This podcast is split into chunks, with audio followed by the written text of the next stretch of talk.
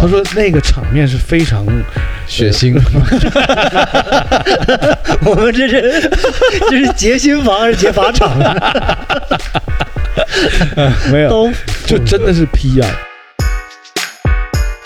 然后他说啊，那个东西有点毛 病，真的自己就喊。我们是要拆掉的，啊有有客人投诉说半夜总自己叫，啊然后后来说要拆掉，可能没给你拆吧，嗯，啊，然后一句蓝牙已关闭， 然后那个床底下那个手伸出来了，攥住他腿，啊我你可来了。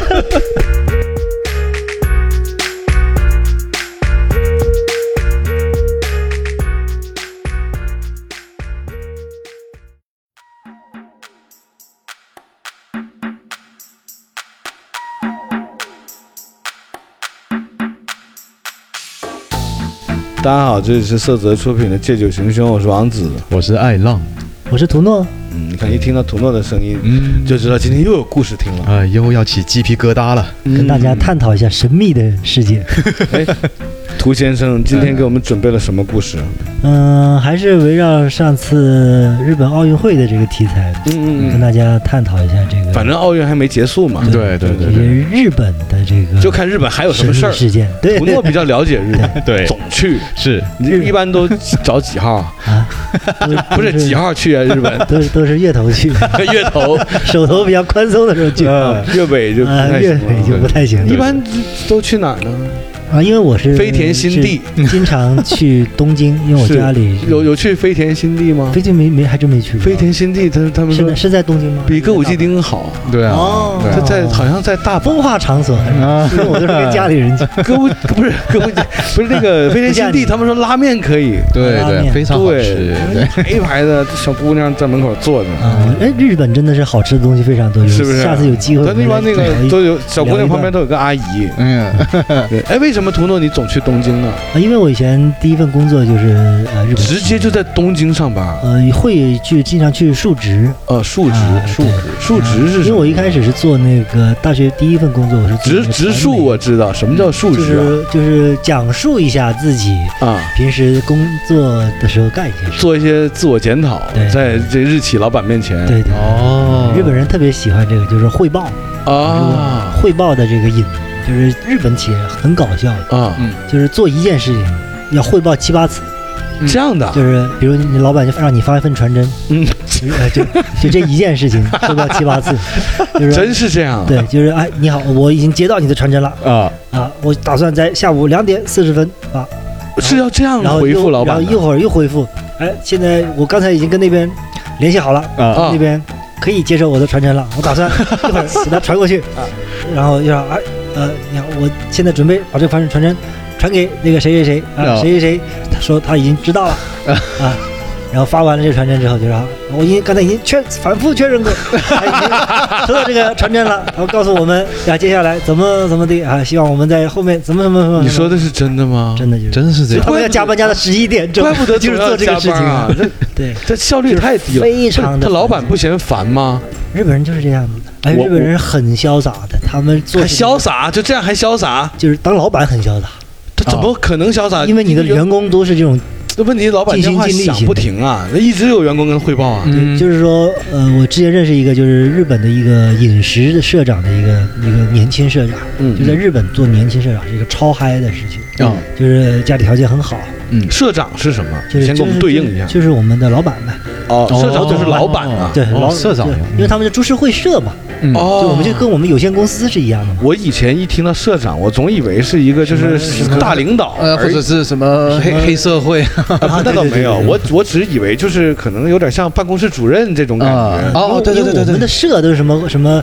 看图社啊，对，感觉不大这个官儿 对。合唱对，社啊，啊对，对，但他们就是统一都叫，就是这个，就基本上能称之为社长，就是很大牌就的。就就是能管人的人。而在日本就是你但凡能管个人，就很了不 起。嗯， 是啊这样的吗是是是，因为人比较少，那今天我们这个故事是发生在什么社呢？这个就是日本最著名的一个自杀事件哎，啊。因为上一集我们也讲了，就是说他是透过这种呃城市传闻透析他们这个社会的结构，嗯，就是说日本他们的人压力非常大，对，其实日本人他是非常不惜命的，包括你看以前他们战争的时候，他们是敢死队是他们发嗯明的，啊他们觉得人活着无所谓。你哦看他们动画片都天天死人，对吧？啊你看柯南每集死一个，对啊，对啊，对啊，那是不是？啊， 对，柯南是死的人有点多，对， 对我啊就是为什么连挺血腥小朋友看的东西，为什么他都能去讲这种死亡的话题？你看我们的啊这个、哦这个动画片是没有死人的，啊对哎，我觉得基涂本上诺这个点很对，我是真的，啊我之前没有思考过这个问题。对，没错。你看迪士尼所有的动画片，它是不让死人的，是都是很开心的它嘛，甚至乎那个迪士尼家的那个电视平台啊，嗯嗯嗯就那个 Disney Plus 那个平台，嗯所有的那些剧集，它也是尽量嗯不死人，对不是可能就也是说就就打倒了打倒，哎，打打晕晕了了就都没不 了。怎么说死人。图诺这讲的是对啊，就是一个柯南就死那么多人，对。你看龙珠也死人呐、其实其实我就想，就直接把柯南搞定就行了，就没有什么那个 自杀事件发生 就主要是杀柯南是吧？主要就是他倒霉，是吧啊了，去到哪里都有人死。没他这个世界好好 的。对，啊因为呢，日本人他们觉得死亡不可怕，嗯他不像我们中国人觉得可怕，他们觉得把这个东西尽量灌输给年轻人，嗯，就是看淡生死。哎啊，他们有点这种感觉。第二呢，就是经常在日本街头的时候，你会看到乌鸦，啊，就是成群结队的大乌啊日鸦本，很多乌鸦呢，很多乌鸦。所以你看，我们动画片里面不是老有那乌鸦，哎啊哎对知哎，道对为什么会有这么多乌鸦？因为我们东方人呢嗯，都会觉得乌鸦是不祥之物。对对，所有在影视作品里面、艺术作品里面，乌鸦都代表着死亡。对，你不西想方人也这么认为。对对一出现就很死神的伴侣就是乌鸦，对不对？没错日本真的满街飞乌鸦。满街飞乌鸦，而日本就是说乌鸦的数量已经多到，而且他们和平共处，就是乌日本的乌鸦很大一只的，像鸡那么大就， 像法国的白鸽一样啊，对，就是满大街都 是，而且就是就是密密麻麻，啊，就是基本上能够成为他们的像国鸟一样的东西了。嗯哦对，我也听说，就是他们也有讨论过，就是在七十年代的时候，他们说这乌鸦好像有点不祥，嗯但是呢，他说为了让我们记住这个以前这个死去的人，因为他们在战争里面，包括他们地震，他们也经常失去生命，嗯，他们觉得这东西很普通。海啸啊，就是说，对，对就是说，让这些这些生死都变成我们日常生活的一部分 吧。嗯真他们是狠这样子，嗯真所以的确，所有的这些日本人，他心里面他都是有那种，就是绷着那根神经的，所以他们也相当可怕，就是在于此，就是他们永远都是带着这个警惕在生活，哦，对吧？因为总你想，总是我们抱着必死的决心上班儿。哎，对没哎，没错，真的就是这样，就是日本人大多数的人，每天的工作都超过十个小时以上，嗯然后在日本工作到抬去打点滴，拔了针头继续回来上班是常有的事，哎，他们没有那种就是呃民间那些组织出来抗议什么没有。不对许啊九九六啊，啊干嘛他们他们对对对根我本们就没有，他们以加班为骄啊傲。就是就是，我们也看，就是说，呃呃，男人回家回早了，是女人是会歧视他的。嗯，所以你看《哆啦 A 梦》里面，永远他爸爸回来家里都是星星都已经上到天上去了，对对嗯对，嗯他爸爸才回来。是是是不着，家嘛，是日本人对吧？他就觉得我就是要玩命，就日本人觉得玩命是一个，这个听说过，这就个是嗯他们哪怕就是去那些那个弹珠机那些地方，就玩那个嗯，赌博弹珠机，对对对都不回家。嗯对哎，说到这弹珠机，图诺老师想让你给我这个这个讲讲，因为我在很多呃日本的影视作 品里。啊，都看到很多，呃，有大爷大妈，也有年轻的男女，嗯就坐在一排排的那种机器上，对对对，那那个灯光叮叮当当的，是就是五花八门的，然后很多那些钢珠掉下来，对那个是一个什么游戏啊？是在日本它是一个怎么玩的一个哦，游其戏？实弹珠机我们年轻人也不太玩，啊但是嗯它就是有点像我们的那，跟那种美式的那种波子机是原理是一样的。我们是买币嘛，他们是买球一筐筐，然后中了之后又会出币嘛，那个币可以换嗯它是换出球嘛换礼品。这个是日本的一个就是娱乐文化，就是包括什么抓娃娃呀，嗯，嗯什么呃，我们日本讲的一番赏，就是说嗯呃一番赏一番赏就是像彩票一样，但是它是撕的票，哦，就是撕的票。比如最近很火的什么动漫《鬼灭之刃》。嗯出一番赏，大家就会去买，大概是一百到五百块钱日元一张吧，大概就是嗯三十块钱左右。嗯你一撕开，就跟我们小学门口那个那个撕兑彩奖票是就兑一样奖的，它大奖是什么啊？就是大的手办呐、哦呃或者是说还有那种盲盒啊，嗯还有那种扭蛋机，嗯哦就是因为日本人呢，就是他们呃很喜欢机器，嗯就在日本。呃售卖机是可以到处乱装的，只要你对给户主，你你就可以在你家门口装那种汽水贩卖机、乱七八糟这些东西。而且他们呢是很讲究这个诚信，嗯嗯就是他们说承诺一定会有，比如说这个呃扭蛋机扭到多少个就一定保出嗯会有一个什么样的东西，嗯，啊就一定会有。哦所以就很多人就愿意拿钱去尝试，比如我可能买一个 PS 五嗯啊、要三千块钱，但是嗯可能这个机器它已经很久没出了，嗯但是它抽完。它就最后大奖一定是 PS 五，就哦你可能三千块钱能啊清机，明白明白。哦，然后就就那个，而且他们日本呢是有很多，他们玩的很认真，嗯，抓娃娃，嗯，大家都抓过吧？都要抓过对抓我过也，我也抓过很喜欢抓娃娃。对，嗯日本抓娃娃能考证，哦，这还有正考，对他有一个培训机构，嗯就是你去的时候，他教你每一个机器怎么玩，怎么能抓到。比如他告诉你那个爪子怎么比，嗯，这个甩起来的时候要怎么弄，是分甩爪啊，哦是分抖爪呀、哇，是分怎么怎么地。真有这样啊，的 包括那像那种打鼓机，就是怎么样，就是嗯哪一个东西出来的时候，嗯你摁下去，嗯然后下一个出来的时候，你对着哪里摁，啊，就是怎么样。然后呢，他现场呢，他会有很多机器让你考试，嗯他会给一张试卷给你，嗯然后然后给你呃一定的可能一千日元，嗯就一千日元之内你要完成这几台机的什么内容，嗯然后他给你盖个章，嗯就从此你就是一个有就是一级抓娃娃证，哎， 还可以就是能超到三级娃娃也证，也太无聊了，对。 他们就是这样很认真的。啊，这个嗯这抓娃他娃那也可个以他那个考弹珠机，它是最后是等于拿一筐筐那个弹那个就换弹嘛珠对去换礼品，对对对，嗯不能变钱吗？你可以变钱，有些就是类等于钱的吧，嗯，哦类等于钱。或者他把礼品再卖出去，对对之类的。哦，你你玩过那个吗？我那个我没有，我不你没走进去吗？对那个那个我我是总想着，如果有一天我去了日本，一定要我第试一下件事一定是进那个 那肯定要学那一个学游戏厅里面。 可能要学。那个证我就先不考了，嗯对，耗时太 久。对那我们今天的故事是发生在日本的什么地方呢？也是东京，又是又东是京嗯哇，怎么其都是实东东京是很大，然后呢，它其实包括这个群马啊这一其实东京到底有多大？能不能给我们点概念？嗯就科普比如说一下科普像北京或者像广州、像对上海，因为我们总感觉嗯那个呃东京好像只有那个涩谷那一个地方。嗯啊因为它所有的画面都是那几栋楼，嗯然后就是那个穿插的四面八方的那个大马路，嗯对对对大家疯狂的去过，啊，对对歌舞就伎町就是就那感些觉东京对就这两个地方，嗯一个歌舞伎町，一没个错呃那个呃，它它涩其谷车实呢，站。它也是跟我们罗湖区、南山区这样，它是分区的嘛。嗯，它是叫都心六郡，它就是有中心的六个区，哦它们是成一个环状形状，哦，所以它是圆形的。它们包围着呢就是二重桥，嗯就是那个皇居的地方。这其实我就想知道，它东京跟广州谁大呢？那东京大很多。东京比广州还大。如果你算算周边地区的话，是大很多的呀。哦这样的啊，而且它全是连在一起的。我总以为东京很小，嗯呃，是我们一般旅旅客的话呢，我们都是去就是呃都心六区，嗯就中心区，包括港区、嗯中央区，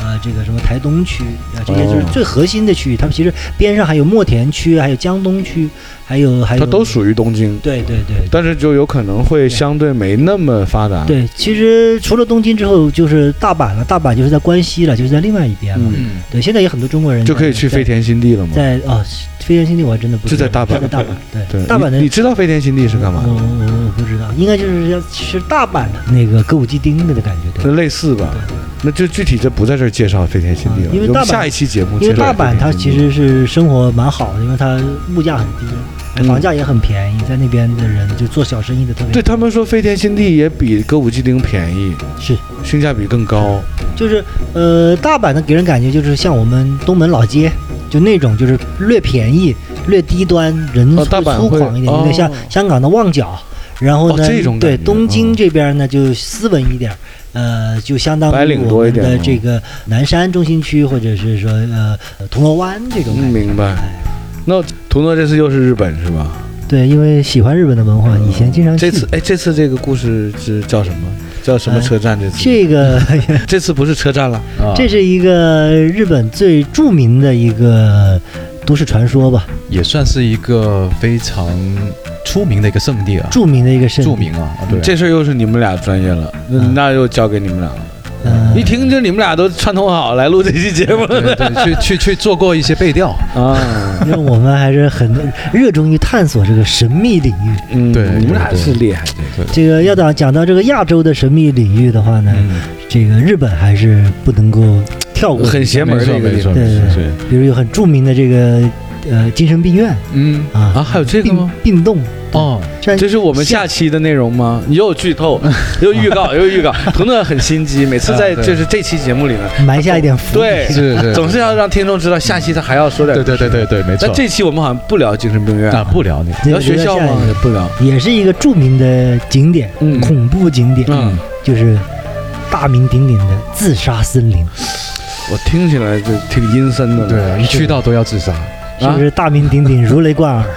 我其实没听说过。啊？因为这个地方它出名到有一个电影是直接拍 哦说这里的故事，什么电影？呃，院线电影《树海村这个电影就叫《树海》，村》。没错，哦，哦，回去可以看一下这个。那可以回去看一下。哦是恐怖的吗？是这个恐电怖影？的，嗯是一个悬疑片。就因为这个这个自杀森林这个地方，然后还拍了个电影。对，那看来是一个确实挺火的、挺牛逼的一个地嗯方啊，。没错没错。来，图诺给我们介绍一下。嗯，我发现呢，就是所有的这些都市传闻也好，是这种厉害的这种平行世界的这种嗯入口也好，嗯它都是要有一个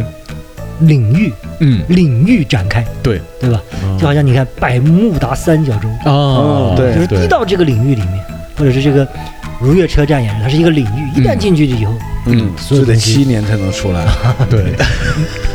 那是那是监狱，是吧？不是 你上上集你没听吗？ 上集不是你录的吗？是的，是上集来的啊是你吗？是的，是的。对另外你一说个的吗？ 你说那个对在如月车站一上进车站，上期那个完了上就期的我， 对上这上期的上期的我你，上期的你和这期的你不是一个你。 对对对，哎是我他们越节目回来太灵异了， 因为瘦了两斤，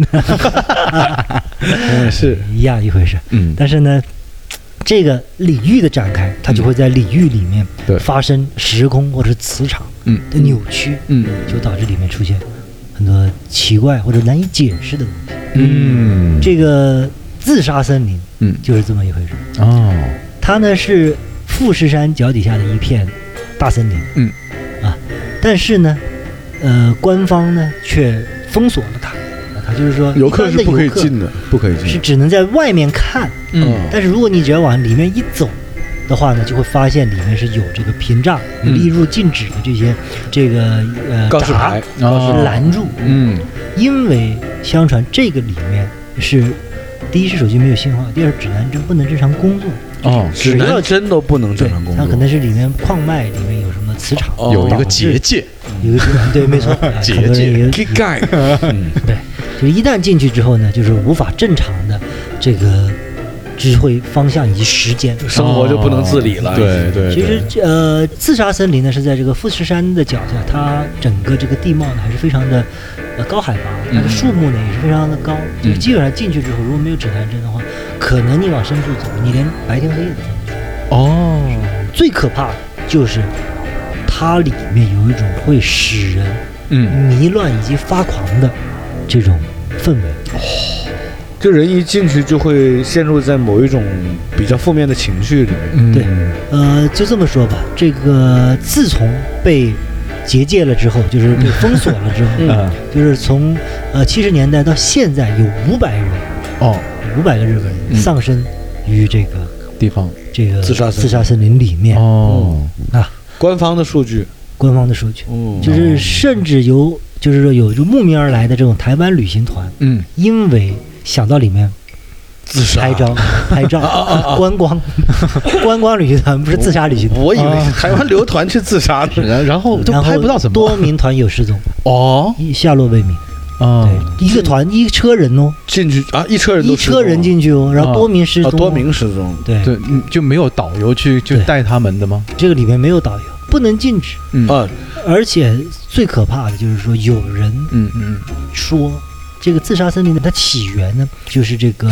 呃江户时期，就是日本的中古的年代。嗯它呢，呃，当时是因为可能是有这个灵异或者山神作祟，嗯所以呢，就有这个呃这个附近的村民呢，就把呃一些人献祭，哦就献活祭祭献祭嗯呃入山，就是让这个山鬼嗯来侵蚀。嗯然后呢，献祭的时候呢，它是每年是多民人，就是呃把这种呃祭品，呃大人小孩都有吧，嗯可能就是我们手上绑着嗯绳子，然后就拖进深山里面去，嗯然后等到这些祭品呃死了之后，他们嗯会转移到一个地方，啊就是堆在一起。有报道记载过，就是说这个山里嗯它是有一个村子。哦就是现代的人拍到的，里面嗯有人居住、有村落的记忆。嗯他就是说呢，有可能是这个献祭的人嗯可能侥幸活下来，哦的后嗯在代，里面居住，嗯形成一个小村落，哦，所以里面有房屋，嗯有人生活的痕迹。嗯然后这个地方呢，在现代的这个日本人，嗯呃，被发现的就是自杀比较多，哦大规模的这种自杀事件嗯在里面发生。嗯，就是有一个国外的一个一个博主，嗯也是为了这个探明这这个里面是否有人居住，或者是居住人的身份，嗯就有什么磁场会使人狂乱，嗯就只身进入过这个自杀森林里面拍摄哦啊，呃，好像是多月不能出来，哦转了几个月哇都没有能转出来。后来呢，呃，成功的出来呢，带回来的这个影像呢，有很多呢是就是拍到啊里面的这个树上。啊是挂着那个现代的人上吊的尸体，哇，并且在树下或者身上挂着遗书。其实我觉得这这个都市传闻最可怕的地方，嗯就是当它一旦形成一种风潮之后，嗯这样子的话呢，就会造成这个社会上有不断的反响。嗯像自杀森林就是就是已经成为就日本人自杀文化中的必不可少的一个部分。就有的人可能遇到生活上不顺利的东西，嗯或者加班或者过分操劳的时候，就会互相的邀请说要不要一起去自杀森林。我记得你上期节目有讲过，就是说呃，日本每一周的那个报纸的头版头条，嗯对，都死多少人了呢？几百人呢，每周都。嗯每周就是卧轨的、跳楼的、自杀的。哎，你当时在日本的时候有看到过或者听说过自杀这些事儿吗？呃，我当时去的时候就比较后期了，报纸上嗯呃他们就是会讲怎么死的吗？呃，那个报纸可能是在九十年代，他们还会登出那个照片来。我嗯到现代报纸应该就是只是登布告了，哦就不是说哦那么赤裸直观的能够看到嗯容貌，就是这一满篇儿都是那个照片，很吓人以。前会连容貌都拍出来。对对哇对，哇因为他们觉得这是一种尊严的一种体现，就是说我为我的工作嗯而累死，或者是怎么样，就奋不顾身，他们觉得是一个很荣耀的东西，他们并不会忌讳这个。嗯嗯，哎，那图诺你怎么看待自杀这件事儿？哦咱们可以聊一下自杀。对哦，这个事情其实我觉得哈、每一个人都应该有想过，无论他离你多远或多近，就是哪怕是一个闪念，就是我了解自杀最震撼我的一次，嗯就是那年的四月一号，张国荣哦啊，对对嗯对对，嗯知道在那段时间里，我第一次让这个自杀这件事情是进入我的世界里，就是一个身边哦一个熟悉的一个天王巨星，嗯他居然会自杀，嗯嗯，然后让人百思不得其解。因为我们觉得自杀是一个很遥远的事情，因为我们嗯那对时候都小孩子嘛，对对对生老病死跟我们都是很遥远的事情，没错对对吧？但是我发现一点，嗯就是说，自杀它是一个念头，嗯嗯一旦这个念头进入你的这个脑海里，嗯它是挥之不去的。嗯，所以千万千万一定要记住，不要让这个东西进入你的念头。它这个东西，它是一种勾起你潜意识的一种呼唤，嗯嗯因为对我对们对每天，我们有一句话叫“成年人的世界都不容易对”，没有一件事情是容易，对对每对，天。工作、学习压力都来是吧？每天包括家庭的压力、生活的压力，这段大家都会很有共鸣，没错健康的压力都会来。但是自杀它是一个逃避的方法，嗯一旦你想逃了，你就这一辈子都会想逃。嗯对对对对吧？，这是一个电影里面的一个名言。嗯啊你一旦你输了，你就一辈子都会输。这是激战，张家辉那个戏，嗯张家辉记得啊吗，对对对记得你如果不打算嗯辛苦下去了，嗯这个就是你最后的后门，而且你随时都可以。所以这个自杀这个概念是一个很可怕的概念。所以在外国天主教，他们是说自杀的人是不能上天堂的。嗯就说人不能够自己去罔顾的决定自己的命运，因为你在此生所经历的东西，都是上天要你所经历的。嗯你有你的责任，没错你有父母的责任，你有子女的责任，你有社会的责任，嗯你不能够去开这个小差，嗯因为活着很难，嗯死却很容易。鼓掌，这非段常说的好太好哎太好 太好真的好的对对对了，而且我觉得他用张国荣这个例子，我觉得确实是很到位的。是的所以你看，这个说到自杀，啊，还真的是有很嗯多，就是我们了解的一些名人啊，或者是一些大的一些事件也都真听说过，身边也发生过一些吧。对对对，也不有也就有。但就不太围绕着这个来讲。嗯，那我没有什么鬼故事啊，我我只能是把那个，因为童诺没听我讲过这个事儿，嗯因为是很早期我们《就有行凶录》的一期节目，嗯，就讲我自己遇到的一个灵异事件，对，带过一下嘛。终于轮到你了， 是人生头一次，我觉得啊，对，对就其实嗯感谢王子把他的第一次跟我们分享一下。没有没有不是，我说人生第一次这 个这个灵异灵异事事件件自己亲历啊，啊，亲历也真是第一次，以前嗯嗯那就什么鬼敢找上 你？他也是瞎了他的鬼眼。不是就是长话短说吧，就是哎行，刚好就有一次我去某个城市，嗯，就都不开名字比较好吧，呃，我可以去中，国的某个城市办办事儿，嗯呃，我当时是坐的高铁去的，嗯下了车到了酒店已经是晚上十一点半了，嗯当时是深夜了，酒店大堂也是空空如也，嗯灯光昏暗，呃，前台有一个值班的那个前台小姐，嗯呃，在那儿站着等我，啊哼，哦我，就拿了房间，嗯也是半夜嘛，他给我房卡了，手续办完了，我就上楼了。那出了电梯呢，是一个比较深的一个像呃长廊一样走的廊概念，嗯就左右都是门。嗯呃，那我就继续往前走了，没有想太多，拿着我的房卡那个，酒店新吗？哎，还比较新用，因为房卡的啊，对，用就房不是用钥匙那种，不一是打开门嘚儿，那不那是个那就招待所啊了。因为我我当时我还是选了那个城市算是比较新的、嗯，比较高级的一个酒店。嗯嗯那个城市很小，所以这个小高级的城市酒店也不贵，嗯，六百多一个晚上是哇那套房，那 OK 啊，不等于有一个客厅，还有一个单人大床的那个房间，嗯还有独立卫浴、浴缸什么都有。嗯呃，装修也是比较呃简约欧式的那种的。嗯呃，那你挺就会享受，还自己还带个浴缸，我想不是六百多块钱就能住这样的套 房，对不对？啊对对那这个的确性价比比深圳对高，咬一咬牙我就住 了。对，是的，完成我未完成的梦想。对，住一次套 房，是的，然后就拿着房卡嘛，就往前走，走着走着我就觉得，嗯，怎么还没到我的房间？好远这，这都马上就要走到尾房了。嗯啊因为之前有说过嘛，我们在节目里提过，说住尾房嗯是吧？又怎么不好？这图诺讲的嘛。是啊，又要六百块钱给人一个尾房，太黑了。你们听我说，黑店真的就是尾房。然后我就我就想，不会是尾房吧？走走走，走到了门口，，嗯就是尾房。嗯我就想，那尾房那那怎么办呢？嗯就我再下到前台办手续也很麻烦，对，要不我先进去看看。我一抬头一看那个门，嗯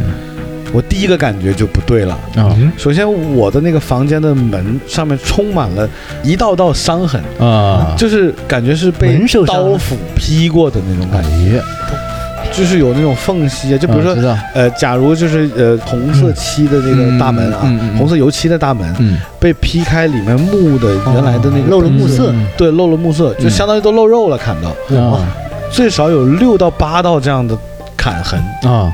包括门框顶上也有。就我还没进门，我站在这个酒店房间的门外啊，啊我看到这个门已经是这样了。 会不会是搞装修这个撞搬柜子撞到那个嗯门？我当时也在想是为什么嘛，当然我们我们不能武断嘛，对，而且它那个门框还有修复过的痕迹，嗯还修复的比较简陋那种，就可能嗯哪个地方掉了一块肉啊，嗯它补一块木条，打打钉子，就这样就修复完了。哦，我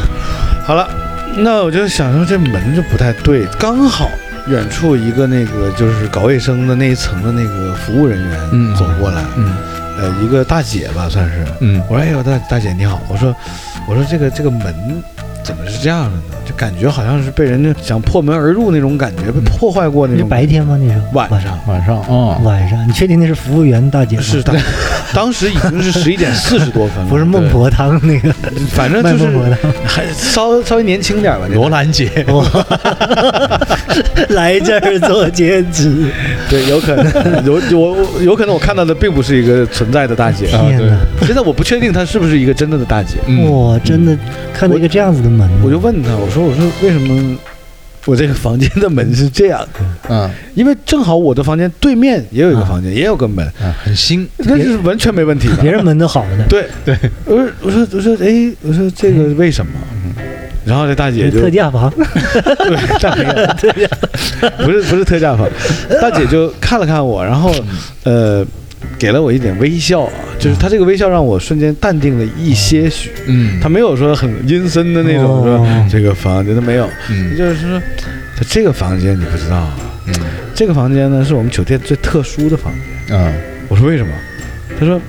啊是这样的，他说呢，我们酒店呢总共有两个套房，嗯那一个呢就是对面这家，嗯另外一个就是你这家。嗯然后呢，我们酒店这两个套房呢，经常会租出去给别人作为婚房，哦新婚。然后哦，闹新房啊，啊对对哎呀拆房怪不门，得啊他说：“他说，其实你住的这间房呢，就是弄到新娘新郎的那个仪式里面，伴郎伴郎赚坏了他们要破门。啊，我哦说，明白然后我说不会吧？我说你们这个城市破门都用刀斧吗？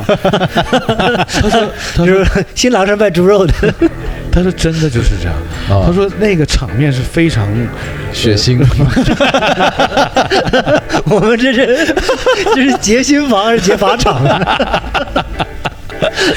没有，都就真的是劈啊。他说门框都要劈掉的。嗯我说啊，我说酒店你们就让人家这么破坏啊？嗯他说没事儿啊，最后房钱买单，他这个都扣钱钱都呢嗯会给的。哦那也好，沾点喜气啊。是 然后我就是这么想的，嗯，我想啊，那原来我这个房这么高级啊，嗯婚房。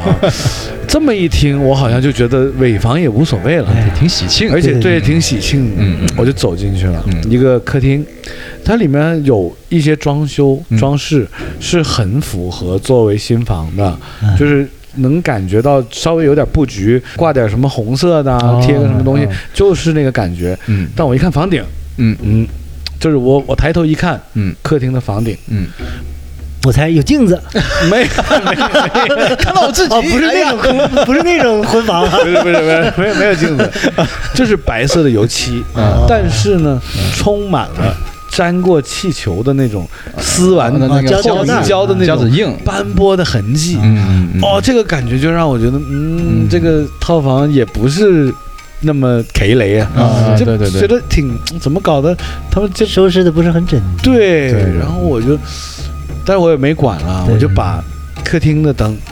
呃，主卧的灯。洗手间的灯全都打开了，嗯，因为毕竟我还是尾房嘛。对对对，然后他哎我听就说你怕黑是真的。我怕黑的，嗯我是住任何酒就店，是我大都家，要我给开大家灯形睡容一下这个王子哥的 这个这个伟岸的身形啊，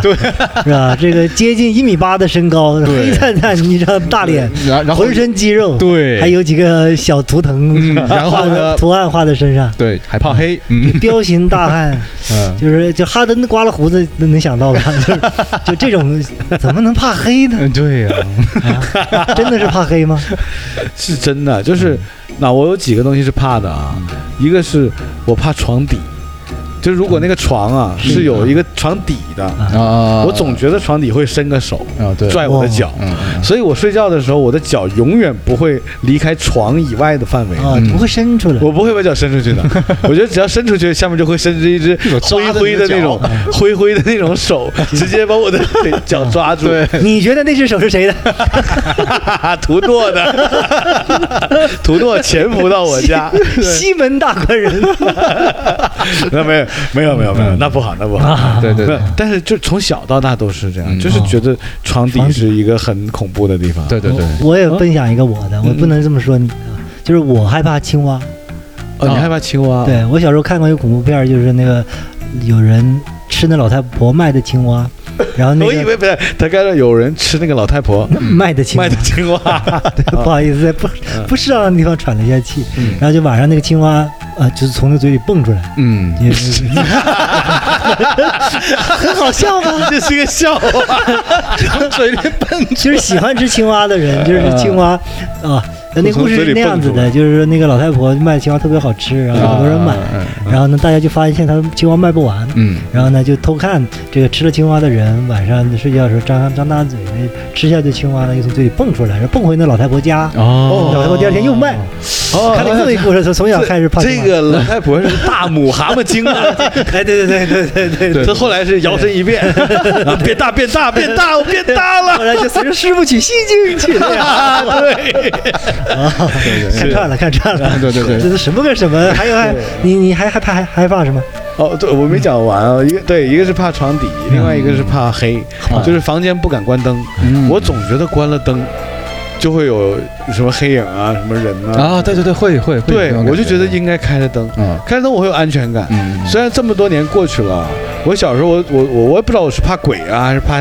妖啊，还是怕外星人呢、嗯不知道，反正就是觉得是有一种阴暗的力量。啊是，那后来我说服自己的方法就是，如果真的有，我都活了这么多年了，怎么一直也没把我怎么样呢？嗯那似乎是没有，但嗯是我依然还是要开灯，就从小到养成了习惯，就哪怕一盏微微的黄灯嗯都要有，比较浪漫，就这粉粉灯也 可以，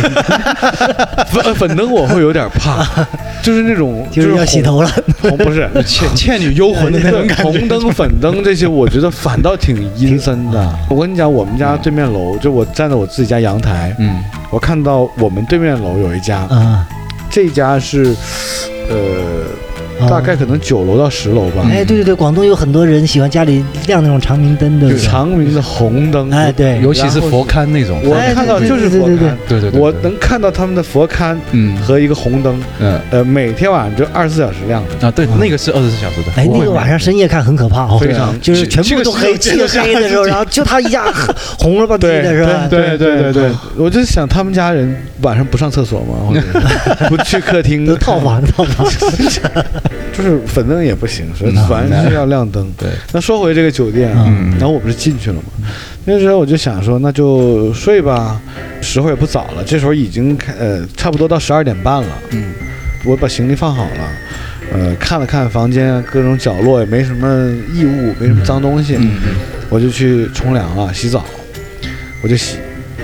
正常洗澡嘛。洗澡当然我也就是也有留意外面会不会有什么声音，嗯。万一我洗澡的时候客厅出现一个什么黑影啊什么啊的，你你你关了门吗？还是呃没都有当然关了。嗯哦呃，你说洗手间吗？洗手间的门洗手间门我是会开着的，啊？我会长期保持对对外面外界的观察一些对对对对的联系系啊， 呃那个时候是晚上几点呢？十啊二点半了，哦，那很晚，对对，对对，然后就洗洗完澡了。若无其事的，其实自己一个人的那个房间里还是有点儿，其实有点后悔为什么要个套房，嗯你要小一点可能还好点儿，啊对对对因为他那个套小房， 小一点，直接就跟他面对面就碰上了。对对对，因为他那个套房啊还要找他，这个房太大了，就很难找。 捉迷藏啊！对，讨厌。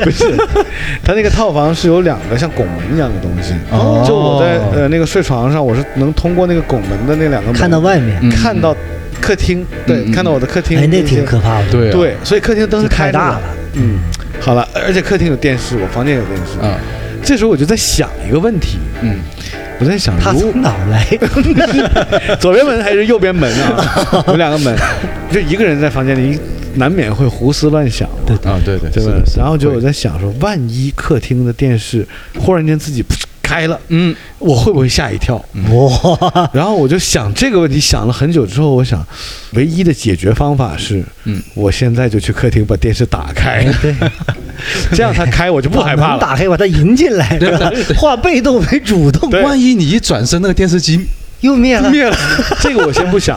于接是触乎，不良，这 开对关，我是怕接触不良这种事儿啊把我是吓一跳嘛。是电视机直接在看那个声控灯上面了。对，我就把客厅的电视打开了，嗯嗯打开我把音量给关了，但是它是开着的状态。嗯我再回我的房间，把我房间的电视，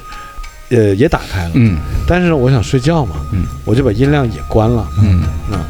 后来看了一会儿，没什么，我就打算睡觉了。嗯，我就把我房间的电视关了。嗯就在这个时候啊，真的很灵异的事情发生了。嗯忽然间，我听到了一个女人的声音，哦五真的，嗯，而且我感觉就是在我的床周围，是年纪大的还是年纪小的？是 很 AI 的声音，哦因为只是听到了一句 现，在报时不是不是，是蓝牙已开启， 去哎，真的，但是你要想，去， 当时已经那是是隔凌，壁房接错了蓝牙接到哎你，的。我有这么想，你听我说呀嗯，当时是凌晨一点半，嗯我的房间是开着灯的，啊我不知道声音是从哪儿来的，嗯我就听到一句蓝牙已开启，而且是我们家里这种设备都是女对生啊嘛，对对不是对男生嘛，对啊，对但是你要知道，我们平时在有准备或者使用电子产品的时候，我们不会有这种想法。但当我是在一个人凌晨一点半，而且旅途劳累斑驳，整整个人精神状态也不是那么好的情况下，嗯我是已经准备要休息了，嗯而且我没有打开任何要连蓝牙的东西。嗯我忽然间听到一声蓝牙已开启，嗯，我感觉好像毛有了人一进来了，我就是不是毛了一下，对，但是我毛完了之后，我就瞬间我在想说，哎，酒店嘛，可难免会有这种蓝牙设备，对，不就对？连对对对个比方连到这边来了，对，都有可能。嗯于是乎我就坐起来了，嗯我就开始满屋找，到底哪儿有蓝牙设备？那一般我们住酒店的蓝牙设备是什么？就是那个连接什么呃手机的音箱多媒体啊，多媒体对那对对个那个一个音响你对会对看得对到的嘛？是还有音箱啊，有一些控制键呐、对对对对，就一定是有一个这这样的一个设备在这里。对对对对嗯而我那个房间没有这个设备，嗯，找遍整个房间没有。啊，然后我这个时候已经开始毛那声了儿，从哪来的呢？等会儿啊，然后我就用图诺刚才的那个理解，嗯我说会不会是隔壁啊房间、串线了，呃串线了？嗯，连接了，又或许说，这个是不是隔壁房间连蓝牙的时候，由于这个酒店房间的隔音不好，嗯太我大听声到了嗯因为当时的声音我没有说听得那么精确，到底在哪个方位，嗯但是我感觉是在我的床的右手边。嗯啊那好了，我再一细分析，其实我的床是靠着酒店最堵头的墙，嗯也就是我床的隔壁是没有人住的，那里是没有房间的。嗯，对啊，啊，那但是声音是从这个墙的这个方位传过来的，嗯我又去看了那儿没有蓝牙设备，那真的会是隔壁房间传来的声音吗？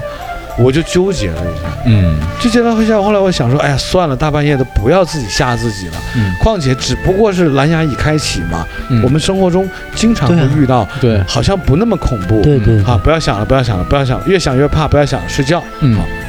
我就开始躺在床上睡觉了。就在这个时候，我就听到客厅嗯有声音。哦客厅的声音是怎么样的呢？是这样的，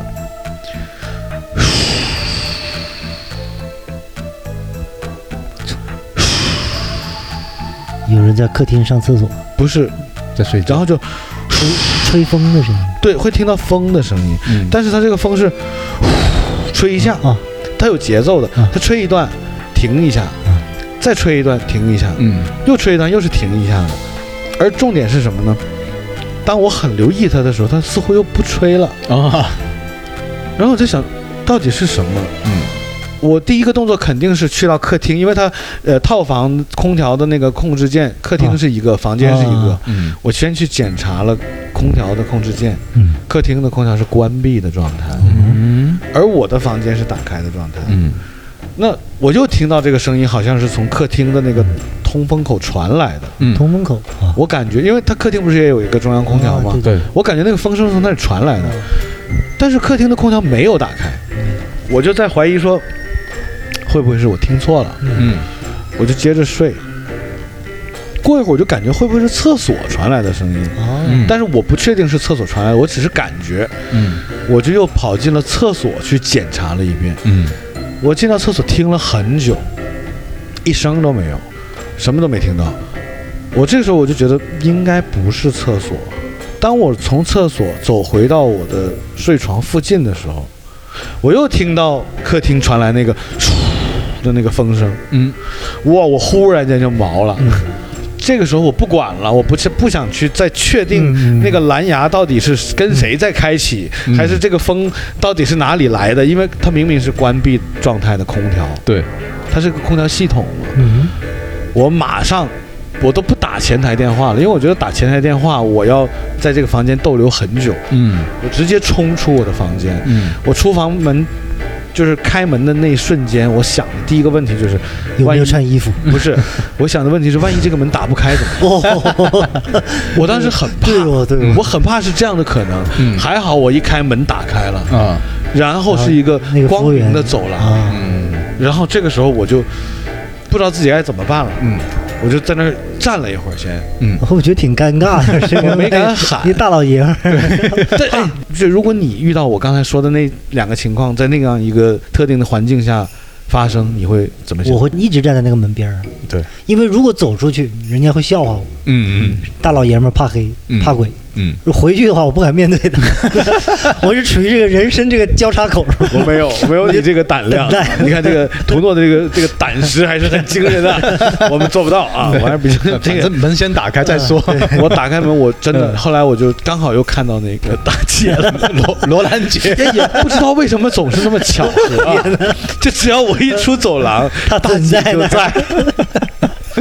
这可能人家大姐只是比较工作认真负责，啊嗯就晚上可能也是比较忙。对对对对对凌那个时候应该已经是接近这么晚了，凌也晨不知道两点，忙什么。一定是接近凌晨两点，嗯到两点到三点之间的时候了。一般这么晚根本就没有那个打扫卫生的，谁两点半打扫卫生？打扫卫生都是白天，那真十二点钟交房时候打扫卫生吗？那就或许是我记错了，有可能是我真的在房间打了前台的电话啊，嗯哦，我可能是打了。我说麻烦叫个人过来，我房间好像有点奇怪，嗯，好像嗯有点，我觉得有点问题。嗯然后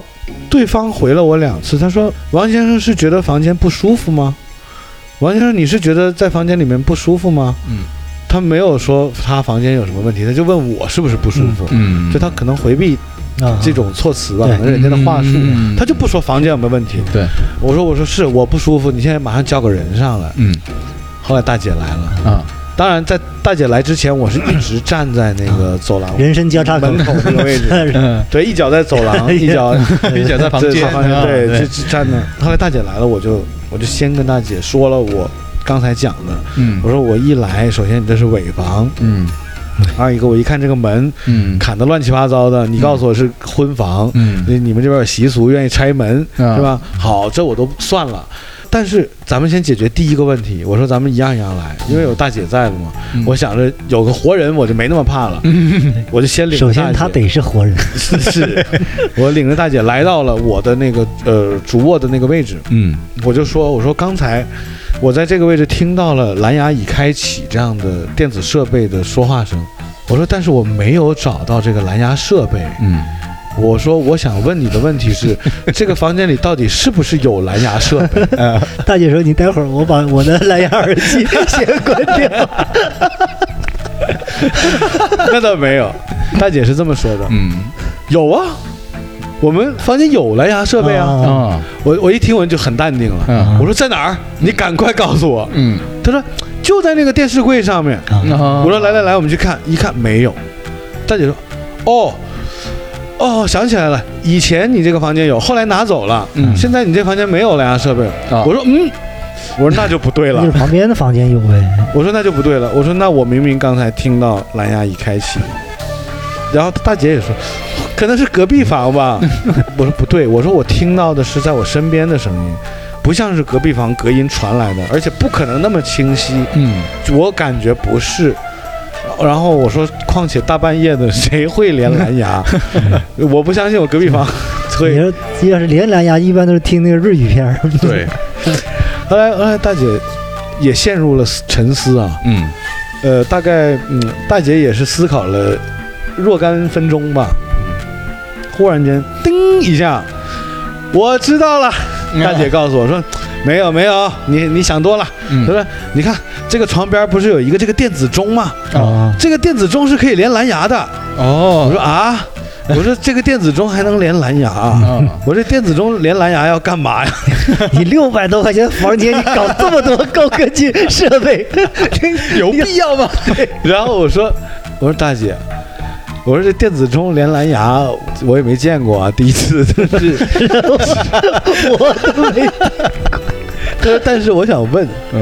我说我没连他，他怎么就跟我连上了呢？他是还说什么蓝牙已开启，嗯然后他说啊，那个东西有点毛病，经常自己就喊。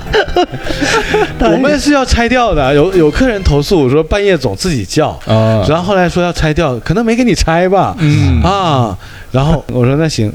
我说反正他也就说了一句，后来没说了，嗯我先不追究这个事儿了。我说大姐，你跟我来，还有一个更严肃的问题，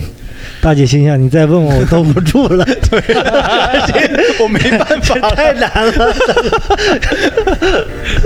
对，我就把大姐带到了那个客厅的那个通风口的位置。嗯我说大姐，空调是关着的，你听。然后也很给面子啊嗯。那通风口哦，啊，就有一阵风吹过来了，嗯我说大姐，这个是怎么回事儿？嗯，大姐说啊，空调是不是没关？ 然后我说我说你看是关着的。嗯大姐去检查了好几次那个空调的那个遥控板，嗯，嗯，哎呀，大姐跟我说啊，她说哎呀奇怪了啊，管子漏了吧？明明是关着的，哎，我说你听是不是？嗯大姐，嗯，嗯我说是不是奇怪？大姐，嗯。嗯嗯我我说我我说大姐，你不觉得很有问题吗？这是关着的，那里有 风。大姐，嗯，